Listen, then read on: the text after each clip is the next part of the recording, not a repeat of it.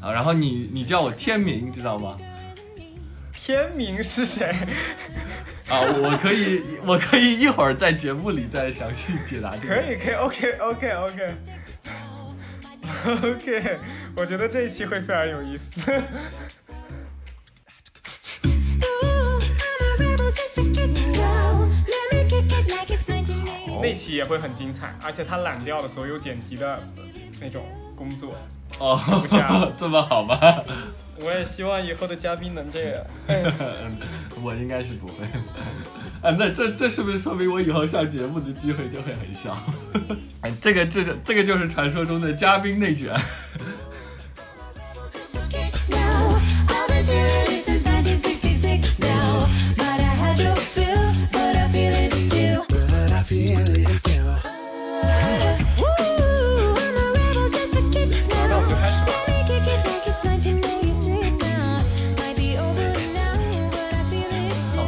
And gentlemen，欢迎收听新一期的周一说 Monday Show，让我们有请我们的主播周雨欣。等一下，等一下，那个 Monday Show 是什么？这是我自己起的名字，我不知道你的英文名名叫什么。我们叫 Mon Talk 好吗？蒙蒙啊蒙 talk 啊。对，我们给他一个没关系缩写，就是 Monday Mon Talk。那我需要重新再录一遍吗？不用不用，气氛达到就行，气氛达到就行。啊，好。然后今天很高兴能请到，对你刚刚说你叫什么名字来着？天明是吧？请到我们这个嘉宾，他，好啊，我自我介绍一下吧。啊，行自我介绍一下吧嘉宾话真多。我我自我介绍一下，大家好，我是你们的主播天明，呃，这是我第一次启用这个艺名，呃，我呢是，啊，现在是一名在家待业的人员，不是上班族，也没有任何的标签。然后我介绍跟大家讲，简单讲一下这个天明这个名字是怎么来的吧。啊，它是取自这个《三体》这部小说啊，有一名叫云天，有一个叫云天明的有一个有一个人物，然后这个人物呢，呃，他有个，呃，怎么说呢？如果了解过《三体》故事的人都知道，他有一个很悲惨的故事，就是他到最后，他只有一个大脑留存了下来，他其实最后变成有一点像一个虚拟一样的人物。结束了，结束了。虽然我没有太听懂，就是《三体》这个故事，就是是人类和三体文明，主要是这两个文明之间的交流嘛。然后到后期，呃，具体发生什么事我就不说了，就是反正就是人类啊，就是需要向三体派出一个使者，但是很可惜，人类的技术就是不过关，就是它没法运送超过多少克的物体啊到那个地方，就到三体这个舰队他们所在的那个地方。那最后没办法，因为三体的人水平很高，所以最后这个云天明啊就被就被做了人体呃手术，然后只剩一个大脑放到那个火星上啊，放到那个火箭上，然后发射到那个三体舰队所在的地方。最后是三体人把他重新给复活，所以他最后只剩一个大脑然后叫天明。啊，然后这个人叫云天明，啊，他有一个很很很美妙的故事，呃，是这样，他把天上的一颗星星送给了他最喜欢的人，所以你把这个名字当成自己的一个名字，是有一个什么样的意向？呃，就是感觉这个人很浪漫，romantic 我我以为你只是中二病犯了。啊，OK，行，这一期这可能是我们最独特的一个嘉宾开场方式。大家可能听到这儿，大家已经基本上都都已经暂停或者就该散取消场了啊，本本本本期节目就到这里结束。然后呃，请到这个天明同学呢，也是因为，也是因为我们请不到嘉宾了。然后我这一期就想非常轻松的请一个，就那种前面几期我们也谈到了什么内卷啊、九九六啊，然后大城市的孤独感啊，但这期我就想大家轻松一点，就是听着一个就又没有职业，然后又已经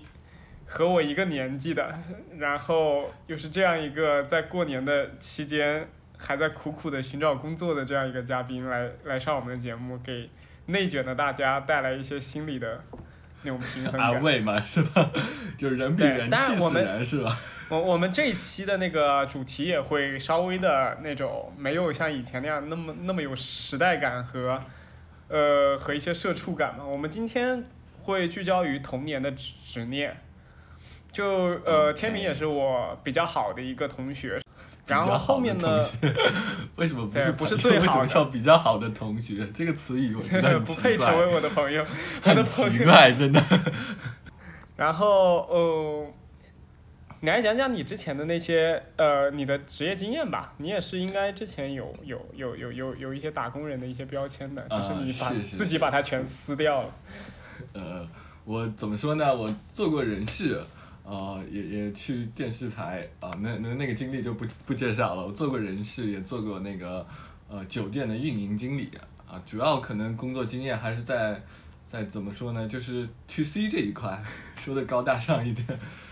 就是啊，OK 面对客户的这一块，可能就是就日常生活的一些项目项目啊，比如说像盒马啊，呃，像那个 KTV 啊什么这些，我可能会是属于我比较熟悉的范围。啊，但是好像这跟话我们今天的话题也没什么关系。哎，没有关系，有关系。我们这一期没有 没有话题了。就是说到运营，因为我本人也是在做运营的嘛，就是嗯我们两个其实有点接近。你只是酒店的运营，我是我是有点像那种你是你十百超市的运运营。对，咱能说的高大上。这个可以，这可以等一下谈一下，就感觉嗯两个都是要服，就是服务业里边比较链条比较低的一块，对，因为我很想 知道一下下我们两个有没有什么共同的苦逼之处。哎，我们今天不是讲童年的职业吗？为什么谈到了这个？我们这节目就是这样子一个属性就是哎，跟主题没有关系，呃就是主播想说什么就说什么。有一点，我觉得你这个做超市的还好，怎么说，还是一个新兴超市。我这个做酒店的，其实你自己会感觉自己有点 low，你知道吗？就不是特别上台面。酒店不是是一般按理说会觉得更高端一些吗？因为超市毕竟你比如说民生产品。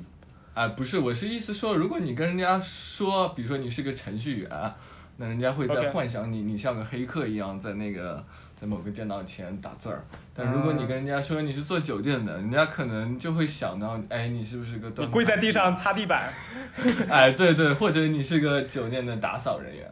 呃，但是、啊呃，我这件事也确实是干过，好吧，因为要做酒店运营嘛，你必须熟悉酒店的各个行业。但是虽然我们说三百六十行，行行平等，但是你不可否认，就是这种歧视链是存在的。其实，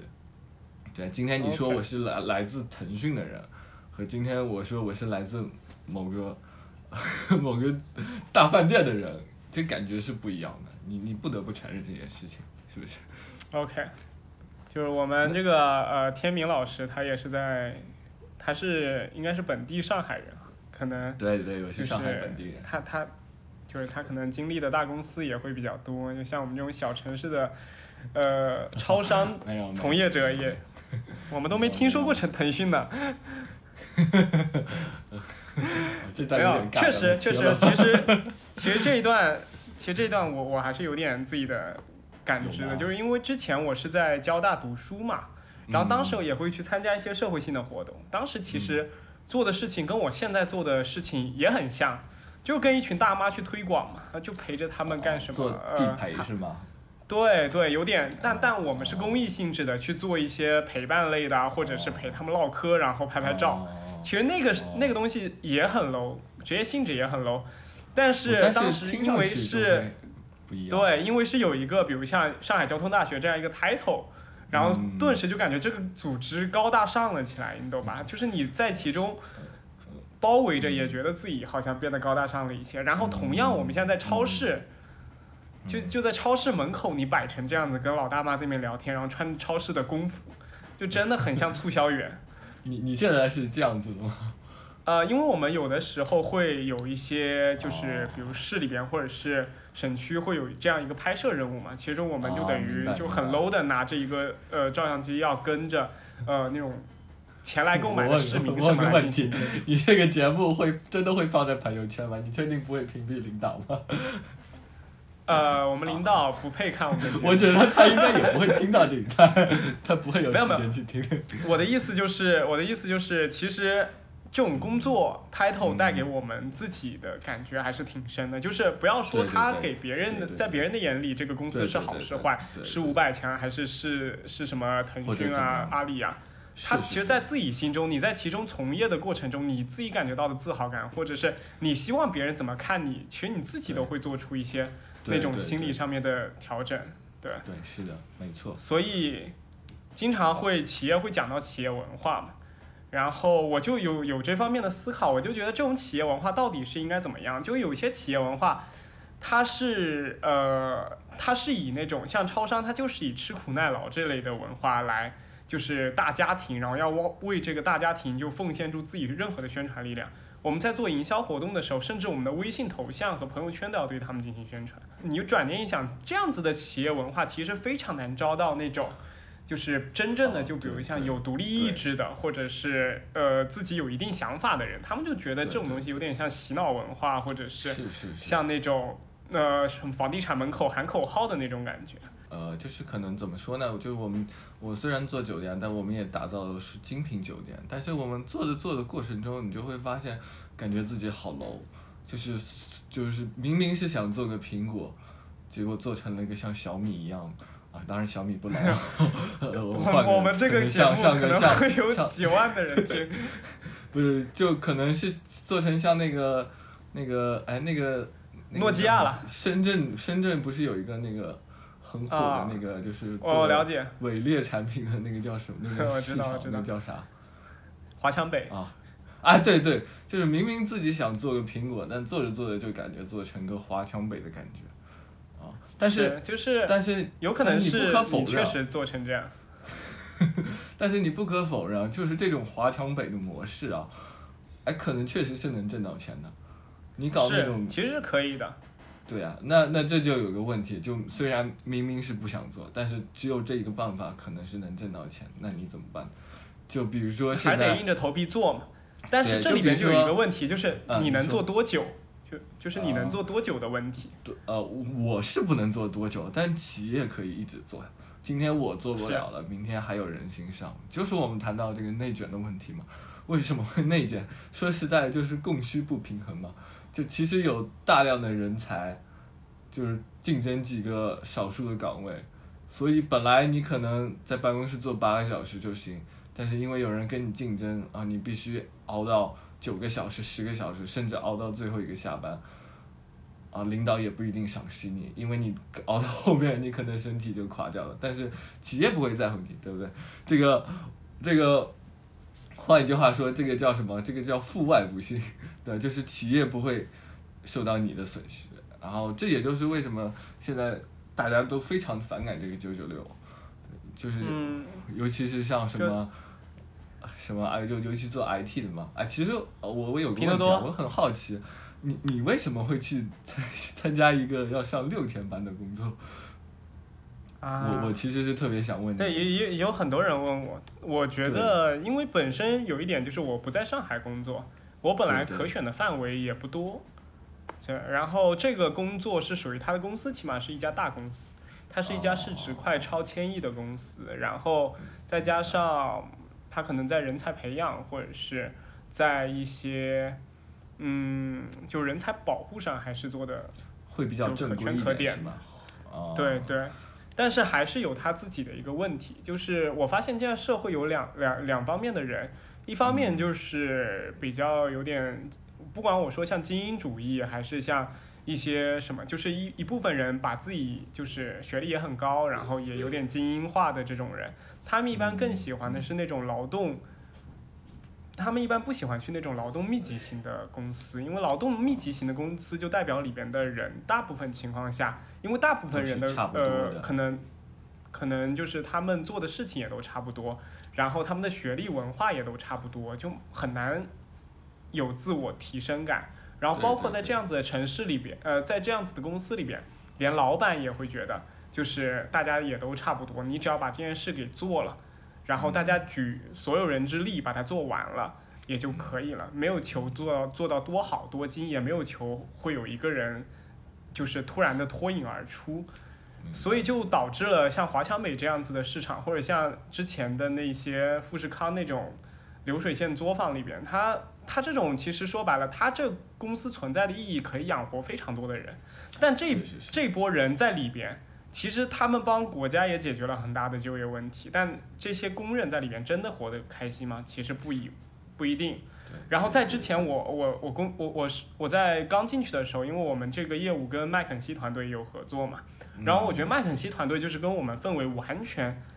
完全完全不同的一个，他们就属于呃，可能我们这一个团队里面有有很多很多的人，然后他们只派过来三到四个人，然后一个人负责一个模块，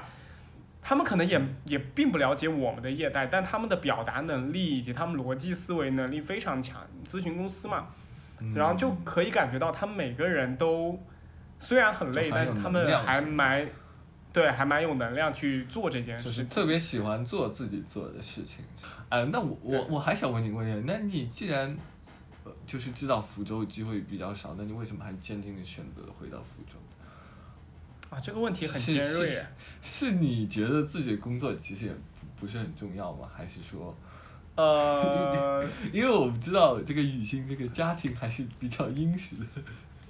然后有一点吧，就是，呃，最早的时候我确实没有想工作太久，然后因为我想找一个机会，就是呃，能出来自己创业，或者是能找一个项目去跟进嘛。然后我觉得其实在哪儿工作，当时我觉得是在哪工作，其实影响也不是很大。我如果在上海，我可能在心理行业，或者是像，呃，去一些用户运营的一些行业，如果我能在福州同样的同样的薪资、同样的呃工作工作工作职责的话，那我觉得其实在哪都一样，在回家还能陪陪我爸妈。然后关键是我在上海也待腻了，也待了七年了。对，我觉得 换一个场景对我来说也也还不错。但那你现在后悔吗？还是说心中已经有别的创业计划了？其实其实我觉得后悔这件事情就是有有有，就是你问一个人后悔的时候，他绝对会有后悔的一面和不后悔的一面。嗯嗯但如果当时再让我再做一次选择的话，我应该还是会做相同的选择吧。OK，那我我想关心另一个问题，你的创业计划哎我我突然发现你是主播还是我是主播？就是，哎，我觉得我们这个节目也不需要讲究形式的嘛，对不对？你讲的话题，你你哎，我觉得很奇怪，你讲这话题，你之前完全没跟我说过，我今天已经了么这期久 这期请错嘉宾了，变成我的自我剖析。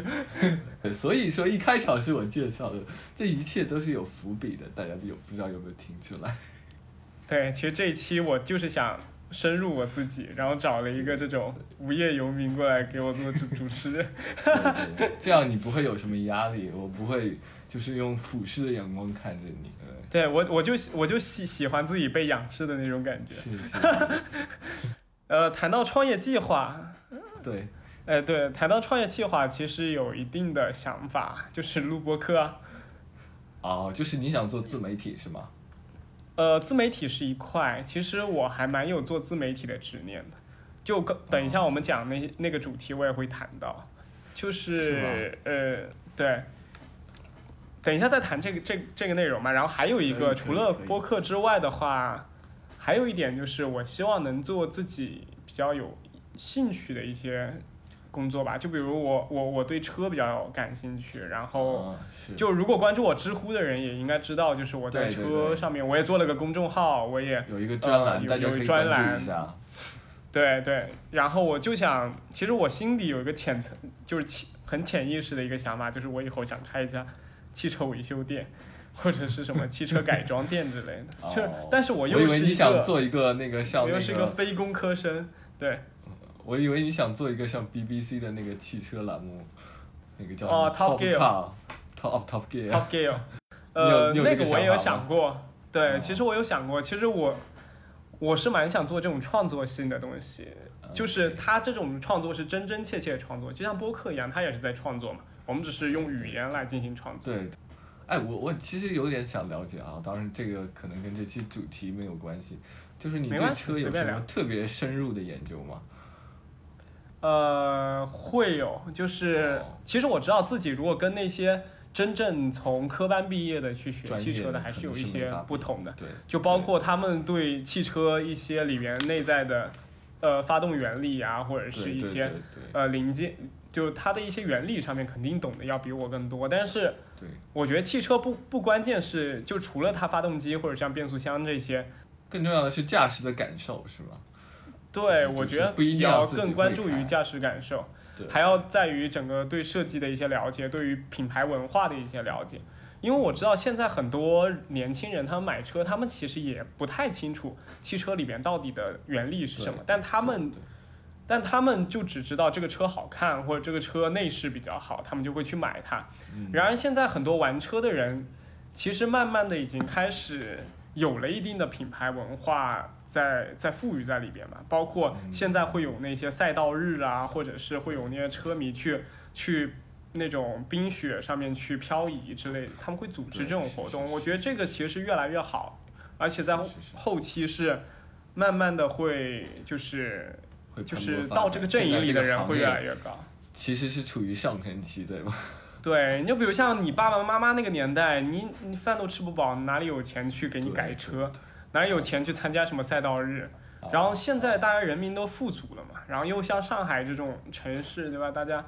都那个一人吃饱全家不饿的那种，嗯那就有钱，有钱我就去改车，我就去下赛道，我就去看演唱会，我就去干嘛干嘛。就是啊现在年轻人就会有自己的一些想法和兴趣，我觉得这一点对我来说是很重要。是是是。好，我现在心中默默许下一个愿，争取能上一次你的汽车节目，好吗？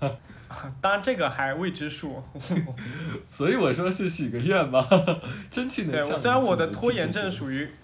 属于很低的那个状况，但是我相信你还是会有一天可以上到这个节目。还是会有一。段时间的，没关系。然后现在换我来啦，啊就是我们这一期主题是童年的执念，然后我们就很想去挖一下，因为之前我想，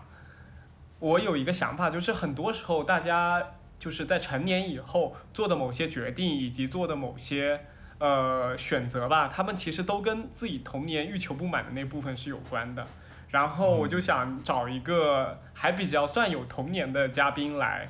呃，谈一谈这个事情。所以，哦，你叫什么名字来着？天明，啊，对，天明，天明就是哦童年的时候，你有哪些遗憾或者欲求不满的地方？哦，哎，其实我一开始你给我让我这个题目哦，我我我其实想了一下，我好像没什么遗憾，但是我后来童年都这么幸福的吗？呃，不会，是这样啊。其实你这个题目有两种理解方式，一种是是童年的执念，就意思是你童年有什么执念；还有一种是童年的执念，就是你现在觉得那是个，呃，或者说你现在依然是执念，你明白我意思吗？OK，就是你可能有的时候只是小时候觉得啊好难受，现在看看哦可能觉得无所谓；还有一种是啊现在看看哦小时候哦可能那样子就好了。呃，我不知道有没有清楚表达这个意思啊？就是我一开始看到你这个题目的时候，我我是觉得我可能小时候会有一些梦想理想，但是我现在觉得可能对我也没什么影响。但是我仔细想了一想，哦，可能确实是有影响，对我整个人的，包括你呃整个人的性格处事方式，哎，可能还真的是有关联。我之前没有这么有感触，你知道吗？我可能在昨天或者今天，呃，这个仔细的复盘了一下我的这个人生，我觉得啊，原来这件事情和这件事情是有那样的关系的。哦，我是我我我先说吧，我小时候其实，其实小时候大家我觉得应该虽然就是九五后，但是我觉得和八五后应该都差不多吧。就是小时候你总归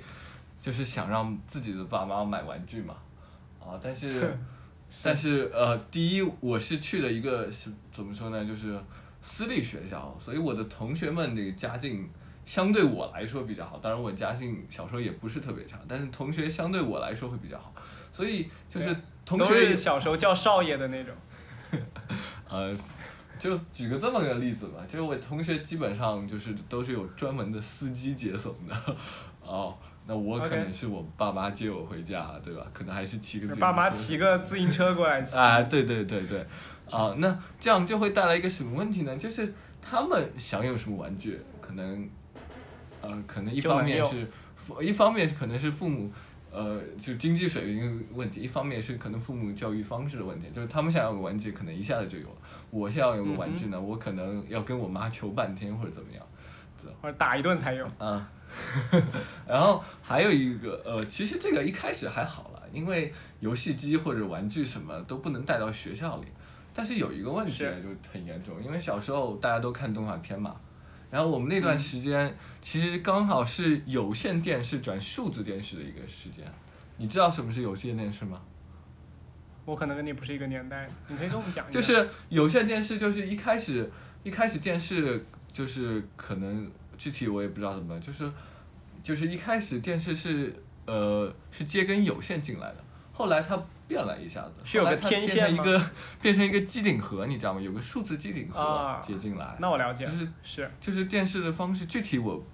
记不清楚了，反正有一个最早是闭路电视，后来变成了就是哦数字电视。好，可啊可能是叫闭路电视了，反正我一开始家里就一直是闭路电视，因为这个数字电视、闭路电视就是节目多，但是我爸妈其实也不看什么节目，但是对我有个很大影响，因为我看的一个卡通台，在我那个闭路电视上消失了，你知道吗？嗯，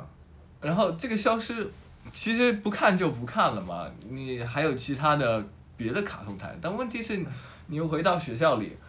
哦，但同学们都到别的，就是他们家可能都换了数字电视，他们都能看到那个台，那么他们在课间时候聊的话题都是，呃，跟那个那个放那个台放的那个动画片有关系，那你你却。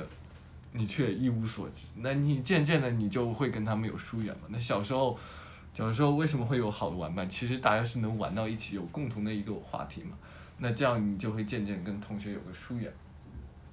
然后啊我不知道，我不知道是不是跟这有关。那反正从那以后啊，自从我反正那个以后，我感觉我跟同学们，就是尤其是班级里，总归会有一些小群体。我总是觉得我跟这些核心群体是有距离的，包括到初中以后，大家都喜欢篮球，我却喜欢足球，啊，然后当然这应该跟闭路电视无关了吧？啊，我知道这跟闭路电视无关，但是我觉得就可能会对我有个影响，因为你小时候你会发现，哎，你跟同学玩的不一样，那你会觉得啊，可能自己是个比较特别的人，unique 的人，呃，或者 或者说可能是个比较奇怪的人，那你你就喜欢我，那你就会故意的会告诉自己，我我这样，我这个是猜想啊，我可能会故意的告诉自己要喜欢一些别人可能不喜欢的东西，就是明明你喜欢做一西个红柿小我就一定要喜欢呃青菜，这其实西红柿和青菜没什么区别。然后一方面，呃，然后然后就大家都喜欢篮球嘛，到初中的时候大家都喜欢篮球啊、我却喜欢踢球，踢足球。呃，这个就其实你你在体育课上你就跟同学玩不到一起了。然后到高中，其实又一个当当时有一个很火的叫 DOTA 嘛，你知道吗？DOTA，呀，对，游戏嘛就就几乎几乎我们班所有的男生都玩啊，但是就是我不玩。那你在课间聊的时候，你又会跟你同学玩泡泡糖呃，泡泡糖啊啊啊！而且包括这些网游，我其实也是都是不玩的，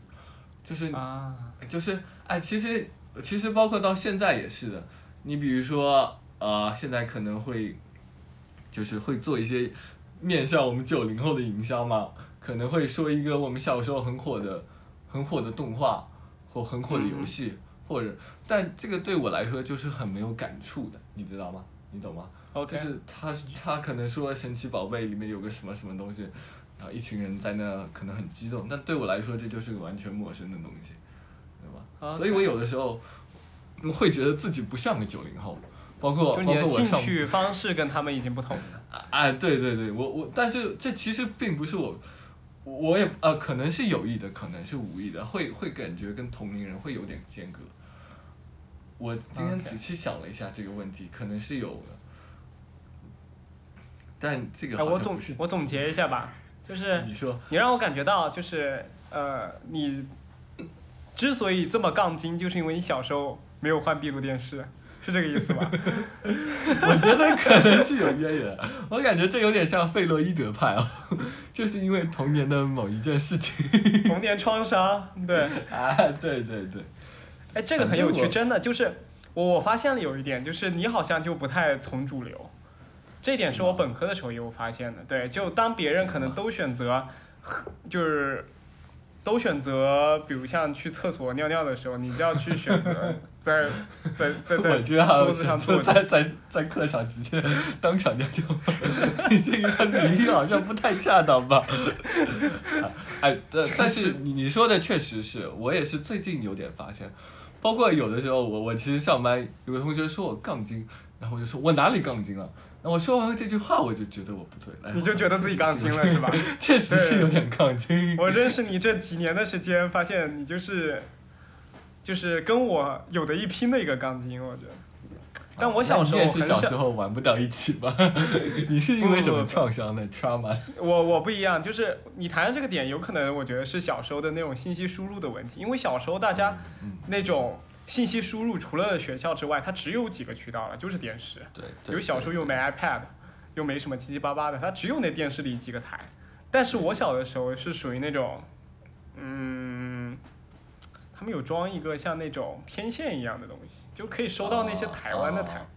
我我不知道这样说是不是我都犯就是法？卫星有个卫星，这这其实很多人都装嘛。我们这儿很多人都有装，就当时都可以看到一些 TVB 的电视剧啊之类的。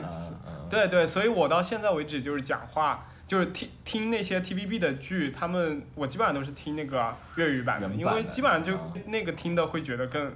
更习惯一些。然后我我对那个粤语也基本上能听懂百分之九十左右。呃，但是就是除了这个之外，我家其他的台也都是可以收得到的，所以我小时候神奇宝贝、数码宝贝看的确实也不少。我我是个有童年的孩子。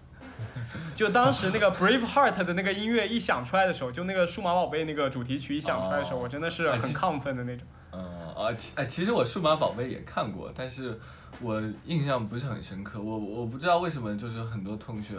我感觉我这个人可能记忆力不太好，就是很多同学就小时候看过什么节目，他情节完全记得，我现在真的一点印象都没有。包括我小时候啊看的那个、那个叫什么《百变小樱》，我真的什么都想不起来。但是我同学就能啊付出出很多很多很多很多的东西 我就觉得很奇怪。我也可以付出出很多，原因就是因为我前两年又看了一遍，哦就这种东西都是要那种勤能补拙，的就是要？不断的复习，是吧？前两年就又把那个数码宝贝看了一遍，然后去年又把神奇宝贝看了一遍，嗯嗯嗯嗯是觉得这些东西是需要加强的。那这些你觉得对对你现在除了一些像你刚刚说的，对你现在一些处处处事和交友方式上有一些改变之外，你觉得还有童年的哪些对现在是有影响的？嗯，哦，啊，其实就像我说的，我很喜欢足球嘛，呃，嗯我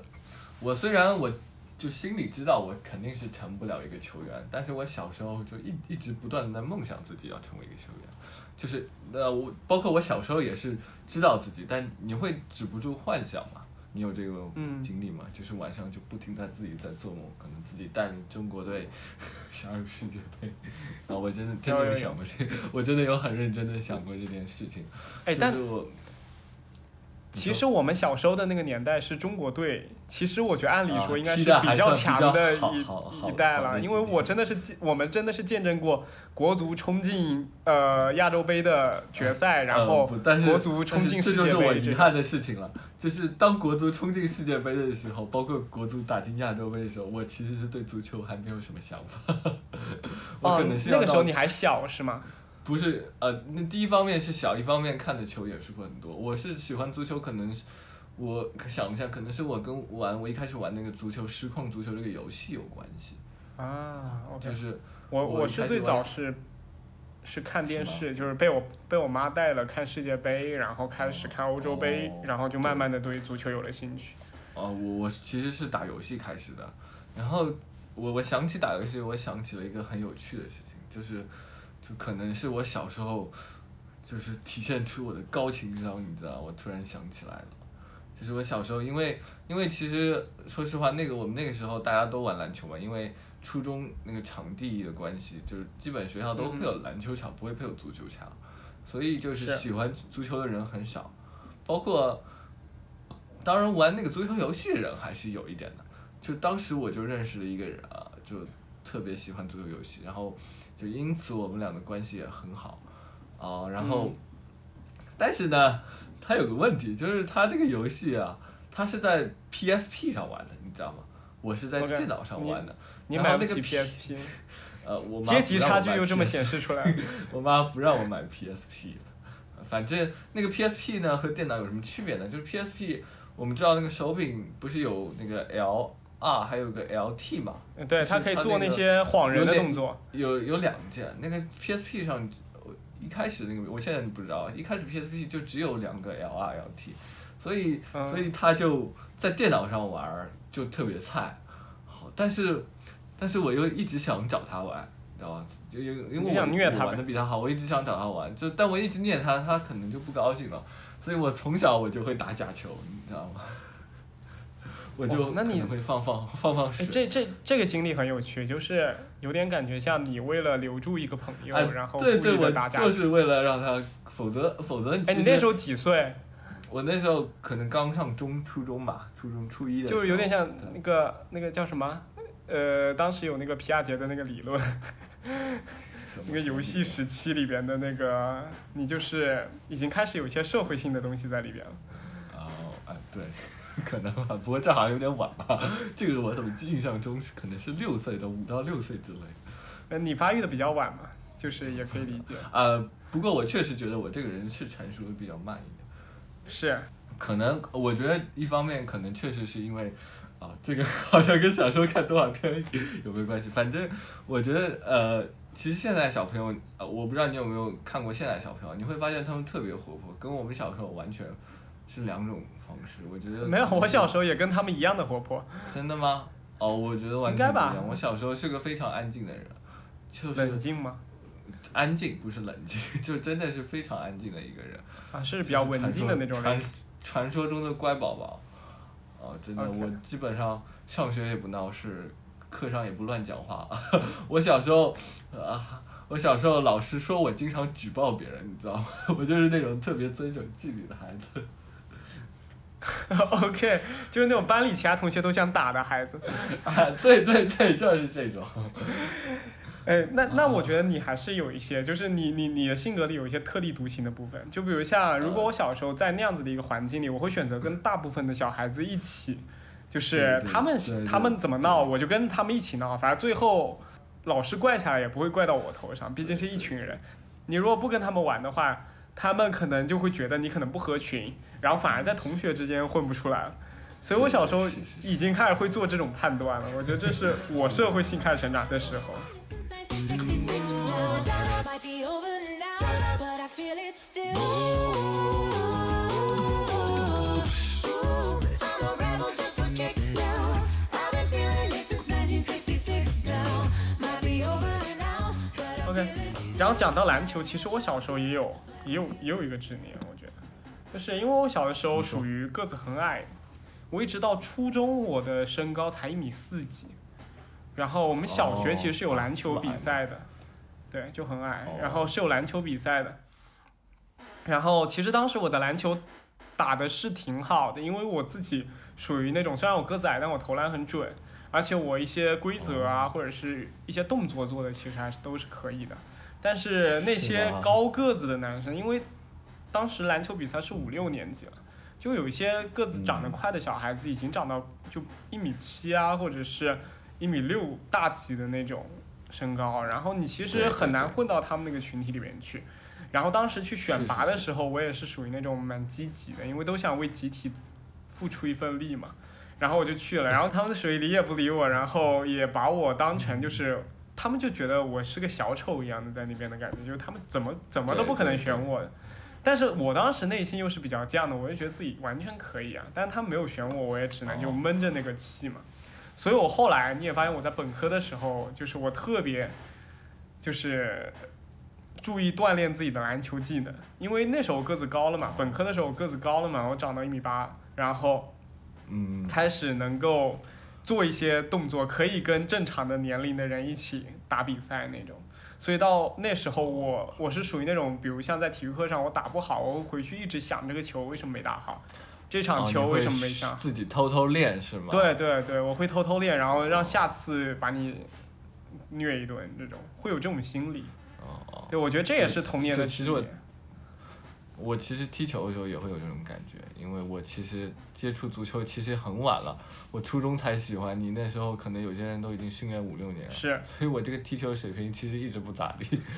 对，但是就你会很，就尤其是那个时候，你会很生气，你又你会就觉得自己一定要，你就哪怕我虽然虽然知道就是职业的梦想都可能不行，但你觉得你怎么着也要踢到一个校队的水平嘛，对啊，怎么着也要为班，说是说为班级出一份力，为中国出怎么着也也要能班级，不，其实我，你想怎么着也要在在班级的比赛上要打出一点风采吧，对不对？嗯。对，当时可能想的也可能会可能会有小姑娘可能会因为你球踢得好喜欢你，或者因为你篮球踢得好喜欢你，然后不啊存在的 也不不，我跟你说也确实会有这样的，当然主要还是因为那个人长得帅啊。但我现在仔细我现在仔细想了想这个问题，可 是可能是那样，那确实是因为人长得帅，但是当时可能会觉得哦篮球踢得好。篮球踢得好，啊，包括啊，包括啊，不是 篮球打得好，就是你包括你篮球打得好，其实班主任也会喜欢你。就尤其是像那种学习不好的学生可以，留下印象。你怎么能在，对你你怎么能在老师和同学里面，就怎么能能有一个好的印象？要是就是你运动有特别特长的东西，嗯你可能能在运动会或者或者什么地方能有自己表现力，要么你就是学习特别好。但可能像我就属于那种非常普通的学生，就是你那么普通身体身体却又那么也没自信有什么特长，学习学习其实也也一般性啊，嗯，其实也不是很好，对不对？哇，这样子说的好悲凉，这期节目感觉啊。不，这个这个我一点都不觉得很悲凉，这是大多数人。不不不不不，我是纵观你目前的前半生，就是当时小的时候读书读的又不怎么样，然后兴趣嘛又不怎么样，动画片也没别的同学看的多我，是不是说的有点太悲凉了？然后到现啊其在实我我片头的时候再串起来，说你的工作也找不到，然后哇好悲凉，真的好悲。好吧，啊，我我我其实没有这么感觉哈，啊，但但我希望大家不要误会啊，我只是简单描述一下这个事情，我现在觉得其实还好，我我真的觉得其实还好，可能会对我的性格会有点影响，但是第一方面我觉得不好的东西我也在调整。啊，我现在也可能不会这么杠了。另一方面，我觉得这就是我的人生经验嘛，对吧？也就是大家可能每一个，我觉得是每个普通人必然经历的生活。对对，绝对会有的。我觉得我有时候很不喜欢看中国的电影，为什么？因为它总是描述那些凤毛麟角的事情，对吧？你你比如说学，比如说现在特别火的，你说一个，一哦，就以前段时前段时间可能有一点火的，就是特别喜欢描述学生时代的爱情，对吧？说的什么什么乱七八糟的，都牵手接吻就不说了，都搞得打胎那种，你说怎么可能有嘛？至少在我的身边，其实是很少。还是更戏剧化。当然，这可能是我属于我个人经验。我我哦，我在大学的时候跟某些北方地区的同学交流一下，你不要打好像 他们确实是有这种情况。我觉得其实也是蛮震惊的，但是我觉得不管怎么说，像我这样的人其实还是大多数，就是很普通，就对就整个初高中其实也没有什么特别出彩的经历，对，我发现也没有什么轰轰烈烈的爱情故事或者怎么样，对，至今还没有就。是这样子普通的人生。然后谈到这一些，我觉得有一些是要补充的吧，就是你跟我其实还属于不太一样，就是我小的时候属于就是在群体中还比较突出的一个类型，但是我也哦我也跟你有一个比较接近的地方在于，我也属于一个比较安静的那种。但是我内心是比较乐观的，只是我小时候的表达方式会比较内向一些，比较内敛一些。但我小时候的成绩是非常好的，是因为什么原因呢？我小时候成绩是非常哦好的，就是我记得我当时，因为我小时候是在江苏读的书，那边的那边整个的一个教学氛围都比水平比较对都比都比我们南方的这些城市会好很多，然后竞争压力也比较大。江苏也是南方。你在哪个城市读的书？呃，南通就是一个教育大市，他们那边就是非常注重教育，所以我其实挺喜欢那边。但有一点就是他们对于教育的那个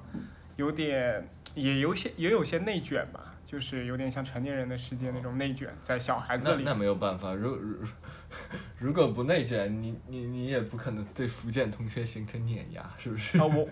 啊，对，这一点也是，但是我也在这儿不长时间嘛，因为我读完初二我也就回来了，所以后面大部分的时间还是在福建读的。然后我有一点就是我小的时候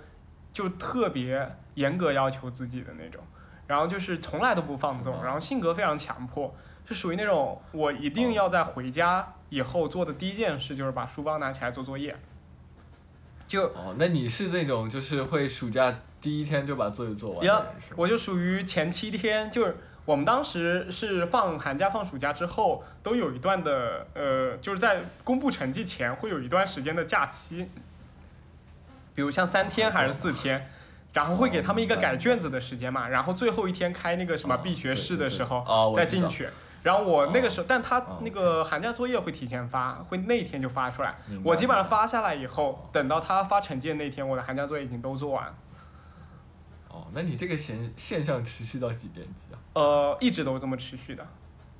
真的吗？真的，就是我是属于一个非常极度的自律的一个人，然后，然后，对可以看出来。然后到了小学毕业以后，然后我我还是保持这种状态嘛，直到我回福州去高中的时候，就突然我有一刻发现，我其实没有必要这样子，为什么？为什么我一定要把自己搞得这么极端的，就是，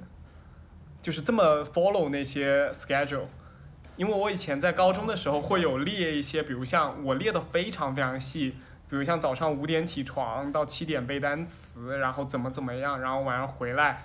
一天要干什么做作业，然后这边在做什么课外辅导题。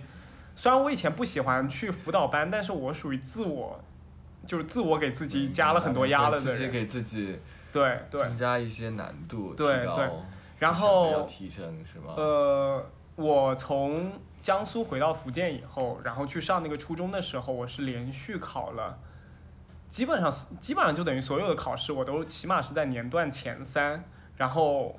有好几次都考到年段第一的那种状态。然后我当时其实非常非常不适应的，因为我当时在江苏的时候，也只是在初中也只是排名在。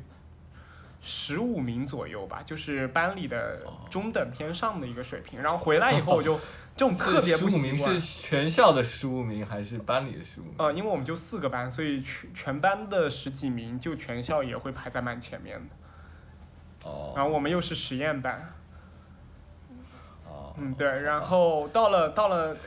呃，福建这边以后，然后他当时就是成绩质的提升，然后老师就是，因为当时你成绩实在太好了，老师就会觉就是会会定义你，就比如像定义你就是那种天才啊，或者说你就是有天赋啊。但其实我觉得我只是勤劳而已，就是我只是觉得我的学习你那习时候就这么惯比他们好。想了吗？对 对那很不容易啊，很早熟的一个想 法那真的很不容易。所以这就是因为很不容我觉得易，你真的特别成熟，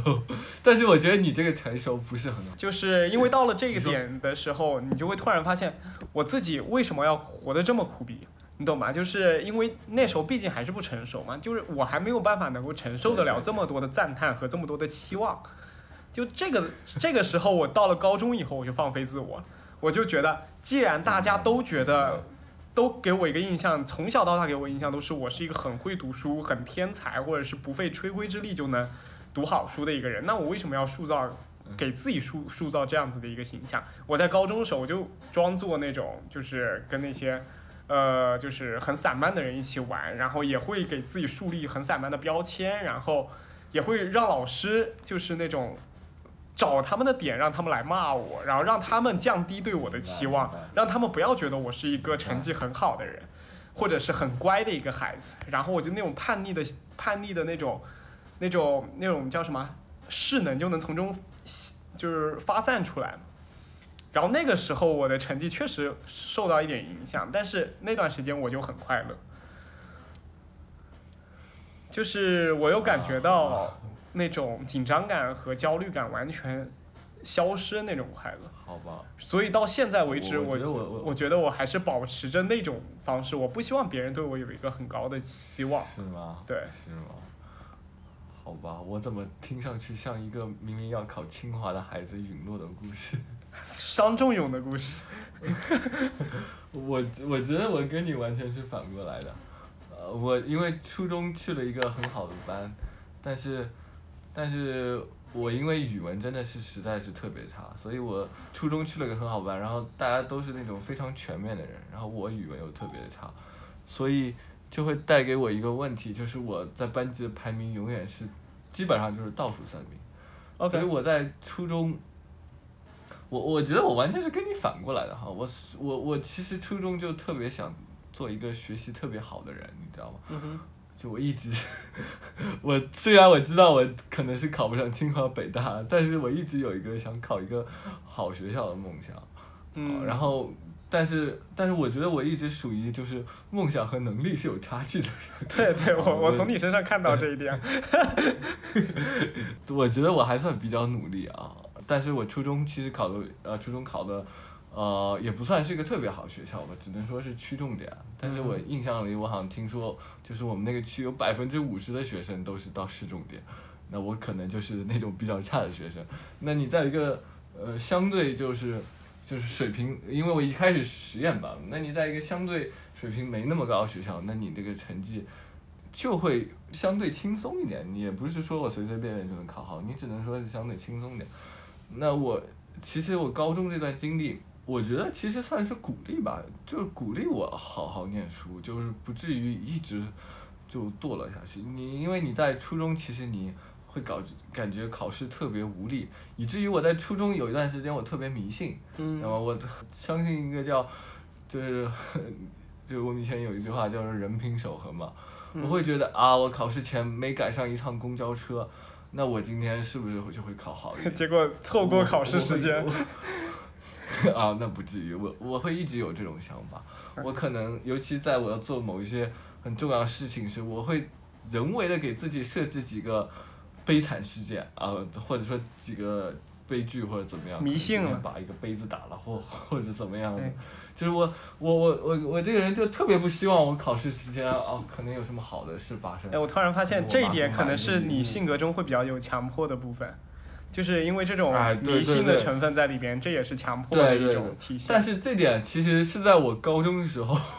因为和一群不是特别强的人在竞争的时候，我感觉我好像有点被制约。嗯我感觉从那时候起我就不再迷信了。虽然我知道自己能力也不是很强，但我知道我稍微努力一点，我还是能看得到成果，这点很重要。就是我们说习得性无助，习得性无助嘛，就是你自己做的再多，你没有没有看见效果，嗯这时候你你就最终放弃了。但是我在高中的时候，我我努力了，我也达到了一定的水平，虽然不是可能和我理想中的还是有点区别，但是我至少呃至少没有继续堕落下去。嗯啊，当然之后，当然到大学以后，这就是后话了。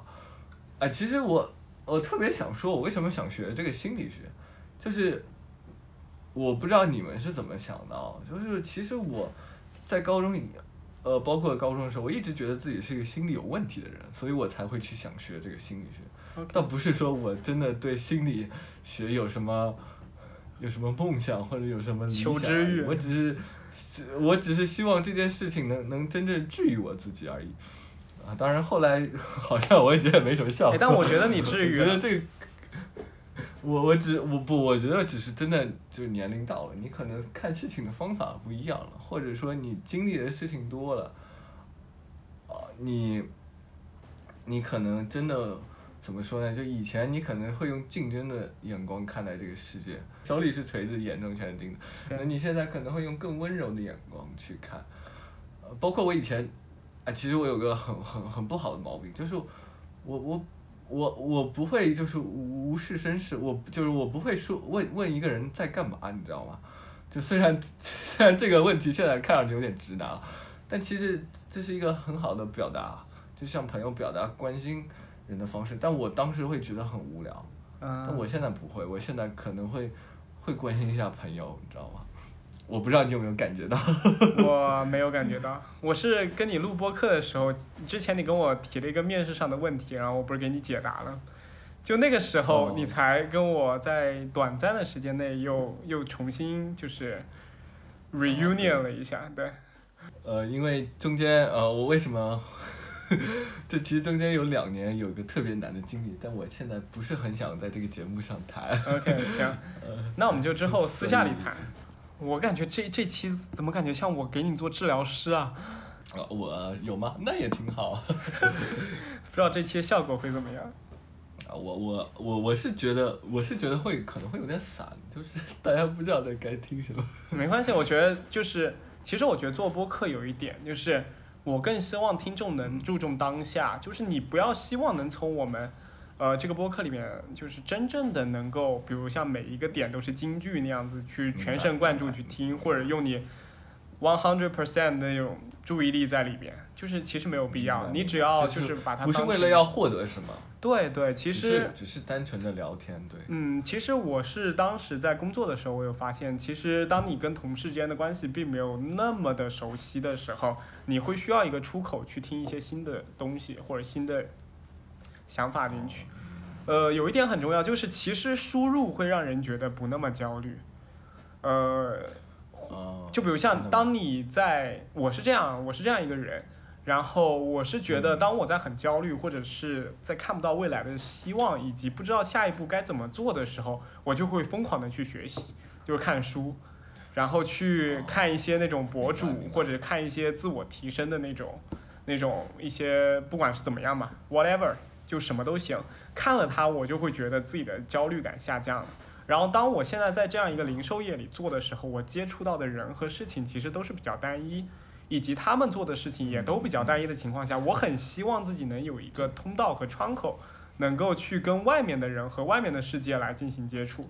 然后这个播客一方面是我能跟你们进行交流，我觉得这个是提高了我自己在这个通道上面的一个扩展。然后另一方面，我觉得听众在听他的时候，也可以从他们的职业或者经历里面跳出来，来跟我们这群人，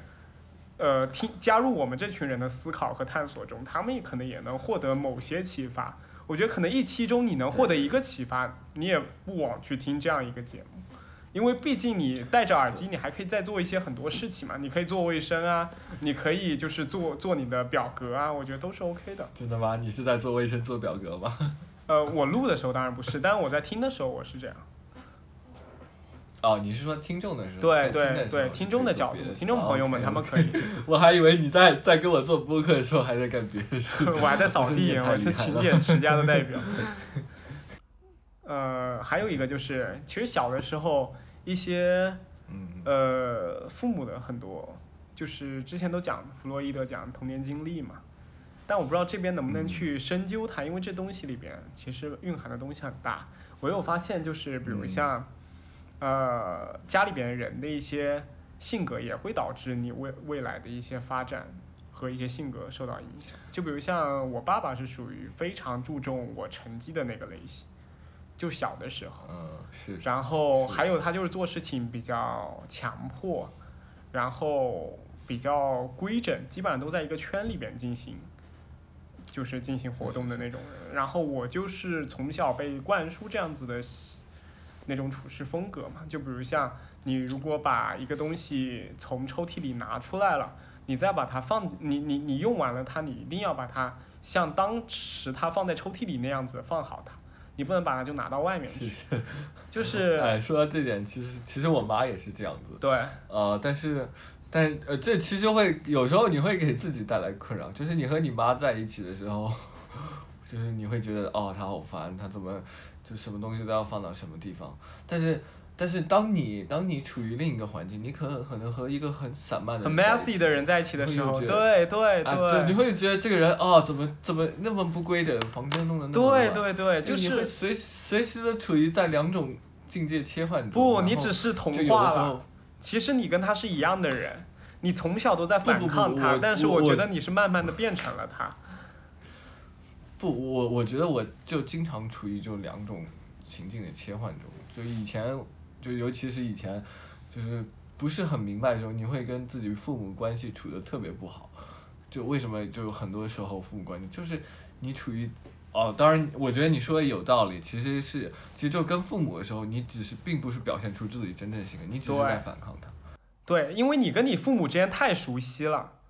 我觉得你这么一说倒是有有点道理啊。我以前我以前一直觉得我可能是在两种性格中切换，但你现在这么一想，哎，可能确实这样。对，就因为你跟你父母太太经常接触了，你知道他就是一个这么整齐的人，所以他当你当他对你进行指示的时候，你其实知道自己是这样子的人，你并不需要他再给你指导了，所以你就会觉得他很啰嗦。但是当你换到一个情境的时候，哦那那倒没有，那 那倒没有。呃我在家确实是很散漫的那种，我我并不是因为你知道有人会给。给你整理，而且会整理到你满意的那种样子。不，我妈会让我把它弄好，她会不管我在干什么，都把我喊出来，让让我把这东西放到原来的地方。啊、我不会，我爸会，他直接会把它放好，然后数落我一下。哦，那种是吗？哦，那你爸这种其实还比较好接受，你只要当耳旁风就行。我妈那种是比较难接受的，没有没有不管你在干什么。其实你妈妈那样子是更好他会培养你、啊，你的行为的做我成我。我不觉得是更好，你可能会，其实会可能有的时候可能会更抵触，你知道吗？那如果未来你以后有孩子了，你觉得应该怎么样去做的？啊，其实这个问题我一直有想了很久。我以后有孩子，我会不会像我妈那样？我觉得有可能是无法避免的，有可能到我到那个年龄，再加上工作压力，有可能是无法避免。但是有一点是好的，就是我肯定会试着比我妈做的更好，但我不一定就能做到，这这点是没有办法，这点可能受到各种各样的影响，对吧？也包括我未来，包括你未来，你你你娶什么样的老婆，你这整个家庭的关系是什么样，这个其实对你影响是蛮大的。对对是的，家庭的一个氛围其实非常重要。对对对对对，包括个人性格，包括你怎么跟你的呃跟你老婆相处，这个对孩子都是有影响的。嗯，当然不一定是好的影响，也不一定是坏的影响，也说不准。不是说你你父母对你很严格，你就就就出来就一定是反社会怎么样怎么样，也不是说你父母对你很温柔你就怎么怎么样，这其实都是不一定的。对对，我觉得呃就是有时候我们为什么会说心理学啊啊，这个感觉扯淡，就因为就不像一加一等于二，对不对？对不是说我今天拿一个 拿一个红色的东西，拿一个绿色的东西，我融在一起就配成了一个黄色的东西，它并不是这样的。对，我觉得就这个学，嗯，社社会科学有一点比较奇妙的，就是它其实有，它没有那种不可证伪性，是，就是就比如像数学，它它就很精确，它就是一加一，它绝对等于二，我就有非常非常，就是我非常决断的就可以说说出这个这个规则。但是啊，但是其实我我深入我稍微深入学了一点，我昨天我了解到一个很有趣的事情，就我以前觉得生物不管怎么样，你总归比总我以前觉得总归比我们心理学实验可靠，但我现在听到一个数据说，有关癌症的研究，这个这个可重复率只有百分之十，但心理学却有百分之四十，我其实是蛮震惊的。嗯。我现在觉得，其实我们就是除了数学，哪怕物理啊，在内的其他很多学科，就是这种不是建立在所谓的有一些鲜艳的规则逻辑或者呃推论，那个叫什么公理身上的一些学科，其实其实这个可重复性都是特别差，对不对？对我以前就是单纯的觉得，可能觉得心理学啊，怎么是这样？这个我怎么弄都行啊，对不对？我这个实验我又没做出来那我换种解释，我换种解释方式就行了。那我现在发现，其实大家都差不多。可能只要 discussion 写的够好，其实心理学都能发文章，是这个意思吗？哦，我并没有这意思。当然，我觉得，我觉得一方面还是我自己水平可能也没达到，是，我相信应该是这样，因为一方面，一方面其实我也也跟我就是学心理，我我为什么学心理学？我其实是从看费洛伊德的书啊起步的。那你这个时候，你这个和你学校学的东西，你就会差异很大。你会学，你会发现你自己学了一个可能啊，可能自己看的以前或者对他想象就是可能是可能是一个完全不存在的东西，对不对？嗯，可能是一个不是特别正确的东西。哦，那那你这个就，而且我们上海不一样，我们上海是这个高考前填志愿，就是我们先填好志愿再高考。其实你在考试的时候，你很难想你今后是怎么发展的。啊，我这其实提到我我我觉得有一点啊，就是我不知道我们观众应该都是九零后，有没有零零后啊？如果有00后观众什么都有有可能，你不要想这么多，你就说你可能在，你可能在高中的时候，可能去尝试去去打一下工，去打个暑假工或者怎么样会比较好一点。为什么会有这样的般？一般高中一般高中暑暑假的时候，大家可能都想着要去补课，要去学习。我是觉得这个时间反而是你去去了解一些别的行业、别的工作，尤其是高一高二还比较轻松的时候，了解一些别的行业是比较好的事情。因为你听名字的时候，哇，你有时候会都觉得好高大上，但你真正做的时候，你才你才能真正明白你喜不喜欢它，对不对？对，这个我觉得很正确。我觉得这个是我的人生经验吧，我觉得我其实也算是辗转了不同行业吧。我觉得其实有一点，我觉得我学心理学可能有一点就是自己没想清楚为什么要学心理学。我现在有相同的感觉，就是我觉得你在经历更多的时候，你越会对任何的事情有那种敬畏感。就像我现在，我之前都觉得，比如像打网球，跟羽毛球一模一样嘛，很简单。但是我去接触了它，发现不管它怎么发球啊，或者是它怎么接，都跟乒乓球和羽毛球有很大的区别。就是你看着容易，其实上手非常难。其实网球啊，还有高尔夫啊，其实听上去我我觉得就是有点和那个赛车一样，你知道吗？嗯我觉得有一点不好，就是其实有点像贵族运动。小众有小众那个体育嘛，对，其实很小众。你网球很多人打得好，就是他你必须得请教练，对不对？否则就不像羽毛球，羽毛球你自己可以随便打打，网球你其实没法自己随便打。我我我我我有一次 去同学家，然后那个同学带我去打网球，然后那是个露天的，就是在那个一个楼房顶上的球场。嗯哼。然后我发了两次球，球就两个球就直接飞出去了，就没了。对，但你再多练练，其实还是会会有点好啊，转。对，但是这个东西是有门槛的，不像羽毛球和乒乓球那么好上手。我觉得乒乓球也很难这。这不，啊不，乒乓球你不管怎么样，你还是能打一打的，就是哪怕你打得很难看，你还是还是能打一打。我觉得这里面有一点，就是中国普遍现在去学乒乓球和学羽毛球的都是比较低龄的儿童。就我们小的时候还没有什么网球、高尔夫这些东西，我们都是去学啊什么乒乓球、羽毛球，所以在关键期的时候我们学会了它。而现在网球，哎对对对网球我们现在都是二十几岁再去打了，你突然想再去学一个新的东西，其实很困难的。对，而不而而且有一点就是这个网球还有那个高尔夫这些啊，包括我喜欢的足球，为什么踢得少？为什么打篮球人呢？其实就因为这些场地不是特别容易建起来，是的就是它要求会比较高。对，这个就是他们贵族运动的原因。哎我哎我我我想问你个问题啊，我不知道是我个人的问题还是怎么样，就是你会不会觉得你现在会有一点左翼的倾向，你懂吗？就会有一点共产主义的倾向，我不知道你啊，你你可以说一说这个共产主义倾就是向尤其是你在在？加入了这种这种九七六的感觉，你你会觉得你可能和我们口中说的资本家是两种阶级，你会觉得啊，你可能会有一个就是要要打打倒这种资本家的这种社会责任在肩上，你会有这种感觉吗？没有啊，其实当你真的九九没没有吗九九九六的时候，你已经想不了这么多了。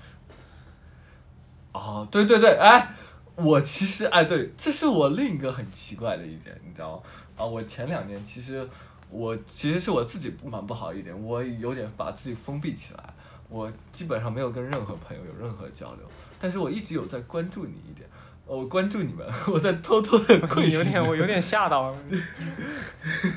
不啊，呃你你因为你不是说你在你我因为我看了你在知乎上的那个对这个节目的这个开篇词嘛，嗯哼，其实我我我有两点蛮疑惑，第一我没有想到你会去参加一个九七六的工作，第二我没有想到你在参加一个九七六工作以后会感到孤独感，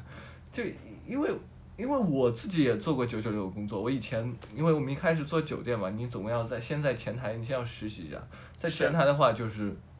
就是九九六啊，对我们是真正的早上九点到九点，然后干六天，就一天休息。就那个时候，你真的是没有办法思考任何事情，你就是回去你就想看电影、睡觉。看电视剧对、玩。就是我其实蛮惊讶，你居然还有心心情去做一个播客。其实我是我蛮佩服的一个点地方，就是你会感觉到自己有孤独。我那个时候完全，我感觉我自己已经完全被工作占满了，你知道吗？就是就像 CPU 一样，哦，内存 C 就是内存一样，我感觉我已经百分之一百占用了，我已经完全没有时间去思考别的事情，什么孤独感，什么乱七八糟的东西，我我就完全是个没有情绪的人。哦，但我觉得你很不一样，你好像还有这种这种时间，这种啊这种空间去思考这些东西，我觉得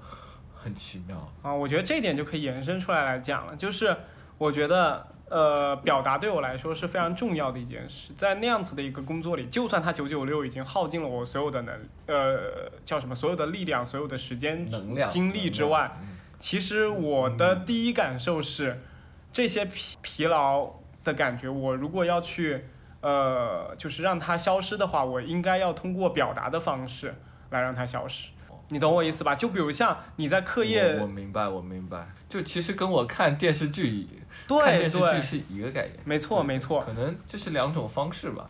呃，然后这里面其实还有一点，就是当你在做九九六工作的时候，其实你是不知道未来的。你你你你很迷茫的是，你不知道这个九九六的工作状态要持续你生命中的多久，以及你就算升职，就算换到一个可能发展更好的一个岗位上去的时候，你面对新的任务的时候，你也会有新的焦虑。这个时候，你就会期待着你自己能够做出一些什么东西，能够缓解这种焦虑。然后，这种缓解焦虑的那种焦虑感，就让你愿意去做一些创作或者做一些自己想做的事情。所以我其实通过播客是在宣泄自己的焦虑的。明白明白，我好像突然能理解你为什么想自己创业了。就其实我我在做九九六的工作的时候，我虽然只是在那实习，但是我就一开始会特别不适应，你你会感受不了，就是尤其是你跑到酒店前台去去服务客人，去给人端茶送水的时候，你其实一开始感觉是特别不好，啊，可能后来会会有一点调节，但是但是嗯，就是我那个时候其实虽然我知道我以后工作不是做这个，但是我想到我以后可能会 一直身处在这个环境，我那段时间就在不停的在在查简历。其实我现在想想，这个感觉是共通的，对不对？是，你可能想的逃离的方式是自己创业，我可能想逃离的方式是换工作。是我们上一期跟杨老师谈到的话题也有这么说，他在经历自己最加班最严重的时候，他就是不停的在刷简历，自己可以跳到哪一家公司去做。其实大家都是共通的，打工者的宿命都是一样的，但每个人的性格可能还会有不同。九六嘛？呃，他有一段时间工作也很忙，是的。啊，我好像已经很久没有跟杨老师联系过，我是不是应该哪天请他吃个饭？可能下一次播客我们可以一起来录一期。哎，对我我其实蛮奇怪的，你为什么不多找几个人，就是大家像开茶话会一样？OK，我我我我下次可以，我想试着去做一期这样子的。铿锵三人行。但是我觉得，就我话已经足够多了，我感觉我一个人都能说个单口，所以我觉得怕太多人我 hold 不住。而且你了解的，学 心理学的每一个人都表达欲很强。你你会说很好，因为有时候你会碰到有些嘉宾，可能你问一句他答一句，问一句他答一句，这时候你可能就需要不断的去找那个点，去激发它，就就像你点火一样，你一直点不上，你就要不停的点。没有没有但是有些不，我们这个节目就是我找各种嘉宾找我闲，就是帮我闲聊的一个节目。啊，原来是这样。好，你这个嘉宾讲的多少不重要叫什么？在给我们挣那个治疗时间是吗？在给我们刷简历对吗？我们突然明白了，你这其实是为心理学工作者创造了一个就业机会，是个社会实践项目。我我突然觉得这个节目这个好像质量提高了。我突然发现我们离离主题越来越远，我们已经没有主题了。这个能怪谁？啊你不是要当主持人哎，吗？我我我，拉回来呀，你拉呀。哎，其实哎，其实有一点，我买我我我我有个问题，你还记不记得我跟你提了另一个题目？我我我我马上就想说这个节这个题目，但我不知道从哪里入口，你懂吗？开不了口。啊，好吧，你原来是不知道怎么，那那咱们可以不聊这个事。可以聊，我们我们我们等一下把前面这段闲聊都给切了，然后然后就开始下一个，就是因为田明老师前前两天在放我鸽子之前，他有跟我说，他说晚上他想了半天，想了主题是什么，然后他就想到一个主题是如何做一期最火的播客节目。然后，因为他说他之前也是做营销的，我也是做营销的，所以他想给我一些他在营销上面的建议，帮助我去引流、去做推广。然后我现在就很想听一下他对我们节目有哪些的建议。不不，其实为什么会想到那个题目啊？是因为我这个人虽然就是虽然年纪大了啊，但是我觉得我有一个有一个年少时的习惯，我一直没有改，我始终还是十分喜欢幻想的，你明白吗？就是我会觉得谈一件，就哪怕可能可能虚无缥缈的事，但是还是蛮有意思的，就所以我会想到这个题目。其实我是想跟你一起去想一想这个美好的未来，你知道吗？你你能理解我这个良苦用心吗？OK，那你可以就是大胆发散，畅所欲哦所以。所以。我其实只是想想我们这个节目到底应该怎么做的更火。然后，哎，你看啊，我虽然说是个很喜欢幻想的人，但是我其实我其实定了一个比较合理的目标，你有没有觉得？我没有说要做。哪怕是上海最火的播客节目，我说的是做朋友圈最火的播客节目。我以为你要说你要做什么奉贤区最火的播客节目。哎，其实其实我觉得是这样的，就是有一个好的东西，你怎么知道它好不好？其实就是你在你身边，你的朋友觉得他，喜欢它，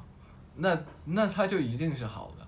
所以我啊，而且而且话说回来，我们已经是朋友圈最最火的我们只有一播，至少整个朋友圈只有一个，至少是我朋友圈最火的。我们怎么做都是最火的，也是最不火的。对，呃呃，我我想我应该是你请到过男嘉宾里面最帅的吧？是不是？是，目前是。是不是？你是不是暂时只请？我下期随便再请一个，你就不是了，是这个意思。啊，其实我我我有点想啊，因为我以前是个怎么说呢，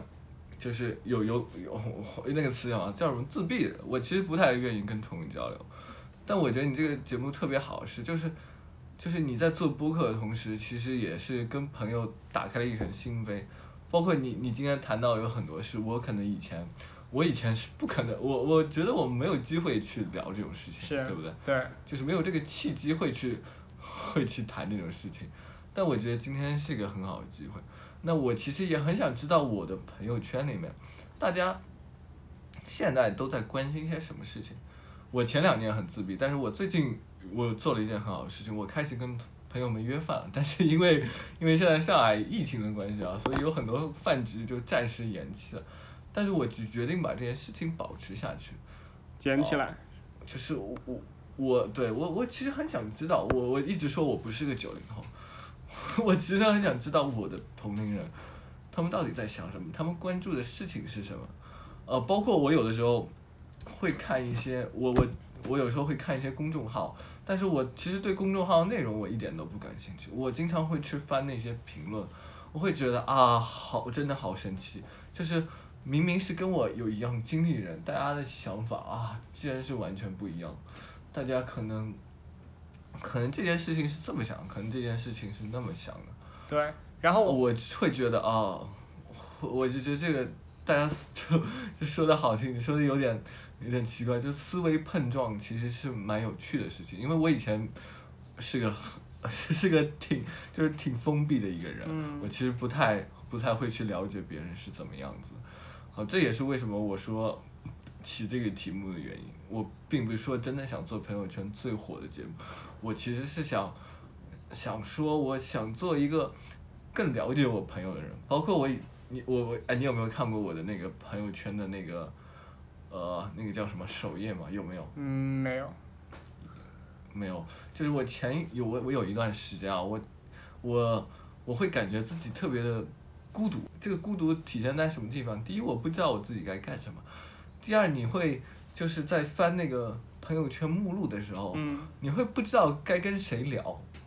你 OK 第一是不知道该跟谁聊，第二是不知道该聊什么，我了解这种感觉，所以我会 会观察你们的朋友圈，看你们发的所以你就暗中观察一个。个点进去，我会一个个点进去看，啊，原来今天啊周雨欣说了这个，明天啊不谁谁谁说了那个，啊我会这样，但是我就是有一段时间我不知道该该怎么跟你们第第一我不知道该怎么表述我这种状态，第二我也不知道该，就是我在跟你们聊了以后，你们会怎么样反馈给我？因为我以前有过很不好的经验，我以前可能我有有很很有可能在初中还不知道高中时候，可能跟人吐露内心以后被人无情嘲讽，我其实就有一段时间会非常自闭，包括现在我其实也很保护，我不太愿意主动透露我可能自己想法，但是我现在想就是。就尤其有过前两年那种比较比较自闭经验，我现在想想，我觉得，我觉得我有时候作为一个虽然我虽然我心理学学的不不是很好，但我觉得我现在是个比较温暖的人。我觉得我有时候也可以给朋友们提供一点帮助。我包括我现在我把朋友圈主页改了一，我以前在朋友圈，现在很多人朋友圈主页其实是想表达自我，但是我想了想，什么人会点到你的朋友圈去看你呢？其实有没有可能是那种想找你聊天的人？这时候，其实你应该在那留下一句你想对他说的话，而不是你是 OK，我这边现在读一下这个白